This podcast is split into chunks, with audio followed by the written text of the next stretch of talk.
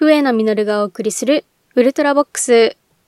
皆様、お正月はお雑煮などお召し上がりになりましたでしょうか？笛野の家はね、えっ、ー、と、東京なので、東京のお雑煮なんですけど、東京のお雑煮ってね、私、あんまり好きじゃないんですよ。あの、かつおだしで、お餅は焼いた角餅なんですけど、なんかね、苦味があるような気がするんです。かつおだし単体だとなんてことないんですけど、そこにね、お餅が入ることによって何とも言えない味になるので、ひょっとしたら、餅に入ってるアミロペクチンが悪さしちゃってて、フエノの味覚が過剰に反応してる可能性がありますね。記憶にはないんだけど、家族が言うには、私がすごく小さかった頃のある正月の時に出されたお雑煮を見て、お餅が丸くないとか、お味噌が入ってないって騒いでいたことがあるそうです。単純に小さい頃から好みがしっかりしていっただけなんだろうとは思うんですけど、まあ、父方の親戚が関西の人たちなので、ひょっとしたら関西の DNA が目覚めたのかもしれないですね。で、今年はうちは喪中なので、おせちは作らなかったんですね。お雑煮以外は普通のお料理を食べるようなイメージです。なんか母がローストビーフを作るのにハマっているらしくって、で、それで食卓に自家製ローストビーフが出たわけなんですけど、あのー、市販のローストビーフってさ、薄いじゃないですか。あれが家庭ではなかなか実現が難しいから、結構ね、分厚めにスライスしてあったんですけど、これがね、噛み切れないんですよね。アフォーダンス理論というのをご存知でしょうか？例えば人間はちょっとした高さの仕切りがあったら飛び越えちゃうんですけど、これが足の長さを超える高さがあったら飛び越えることを諦めたりしますよね。このような傾向を利用して通過して欲しくない場所には飛び越えることを諦める高さの仕切りだったりを用意するわけです。まあ、つまりやってほしいことを誘発することっていうのをアフォーランスって言うんですけど、まあ、その観点で言うと、母が作ったローストビーフは絶対に一口で食べられない大きさ、かつ分厚さなので、噛み切って二口で食べることをアフォードしているにもかかわらず、噛み切れないんですよ。たまにこういうことあるじゃないですか。飲み会とかでさ、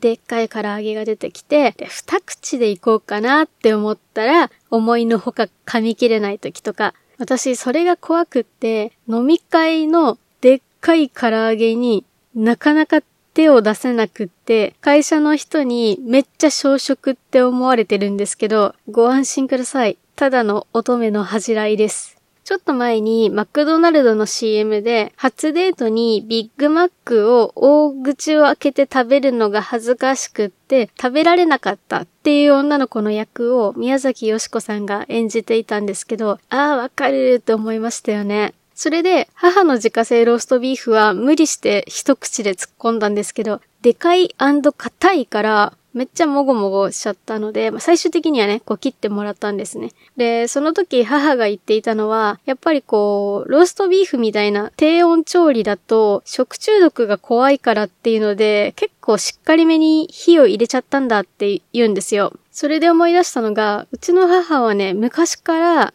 肉料理がめちゃめちゃに硬いんですよね。まあ、ある意味正しいとは思うんです。あの、特にちっちゃい子供の場合って、食中毒でも入院とか普通にありえますからね。おかげさまで一度も食中毒にはあったことはないです。もうね、とにかくしっかり火を通すから、パッサパサで、こうね、箸を刺したら、箸が負けるレベルの硬さで、とにかくよく噛んで物を食べていたことを今でもよく覚えています。まあ、そんな環境で育ったからなのか、まあ、因果関係はよくわからないんですけど、私ってね、エラがね、しっかりしてるんですね。というのもあり、こう、20年以上硬い肉料理を食べてきた笛野の経験上、エラがしっかりしている人は、ここぞという時にグッとこらえたりとか、踏ん張れる人なんだろうなって勝手に思っていて、個人的に見た目だけで言えば、エラがしっかりした顔の人がタイプなんですね。最近の俳優さんだと、山田裕貴さんとかがまさに当てはまる感じですね。あとは日本だとあまり知られてないですが、フィリピンのダンサーで、ランツカイル君っていう男の子がいるんですけど、結構この方もしっかりめでいいなっていうなんかね、謎目線で陰ながら応援してます。まあ、これにね、インテリ要素も加わると、高橋幸宏さんとかが最高ですね。まあ、なんだか好き勝手申し上げておりますが、そういえばね、私はあの、小学校、中学校の頃は、祖母と二人っきりでお正月を過ごしていたんですね。で、その時にちらっと祖母が話していたことで、まあ、未だに記憶に残っているのが、手は老けてなんぼって言っていたことなんです。当時は何を言っているのかがよくわからなかったんですけど、その手、その苦労すればするほど年齢以上にボロボロになっていくみたいなんです。で、私はあのフェンシングだったりをやっていたので、剣を握る右手がこわばったりであの、節がゴツゴツになってしまったんですけど、それを見た同級生が、あの、ナウシカに出てくるおじいさんの手じゃないか、つって笑ってたんですけど、で、ナウシカの作中でも、おじいさんたちの手のことをね、あの、ナウシカが、働き者の綺麗な手って言ってるんですよね。つまり、ちゃんと評価できる人には、評価される手であるということなのかもしれないですよね。だからその、きちんと苦労をすると、何もしない綺麗なままの手を評価するような人との縁がない代わりに、ちゃんと人の仕事を評価できる人と縁があるよっていう意味だったのかなって今は解釈しています。大学生の頃に、とある高齢化地域のコミュニティに、フィールドワークという名目で何度か足を運んでおりましたが、その時にお会いした最高齢のおじいさんが突然、笛野さんの手は仕事ができる人の手だって言ってきたことがあって、まあ人は年齢を重ねると、そういう人間の機微に人間性を見出せるようになるのかと感心しました。というよりね、長老に認めてもらえたことが何より嬉しかったんですけど、まあそれと同時に祖母が言っていた手は老けてなんぼっていう言葉を思い出しました。っていうこともあってね、私さっき言ってたエラもそうなんだけど、手の甲と指の形で人を見極めてることが多いです。特にね、親指の爪の形はめちゃくちゃに性格が出るような気がします。単純に死んだじいさんの手の形を覚えているので、その特徴と当てはまる人は浮気症なんだなって勝手に思ってるだけなんですが、これが意外と当てはまるんですよね。本人に直接申し上げることはないですが、あ、かっこ差しってなって、で、後にその方が恋愛でトラブってるっていう話はこれまでに何度かありました。手がゴツゴツしていたり、そのエラがしっかりしていることって、コンプレックスに感じる人が多いと思いますが、ね、むしろフエヌにとってはプラス要素なので、結局人によって見方って違うし、自分にそのコンプレックスがあったとしてもあんまり気にしなくていいんじゃないかなっていうお話でした。さて、お便りが届いておりますので、紹介させてください。まずは、レッスンさんから、メリーチ抜きます、びっくりマーク、爆笑の絵文字かける4というお便りでした。いや、まさかね、クリスマスに血を抜くとは思わなかったので、せめてもの思いで笑いのネタに消化しましたよね。なので、笑っていただけて何よりです。ありがとうございます。そういえば、まさにその血を抜いてる最中にね、あの、検尿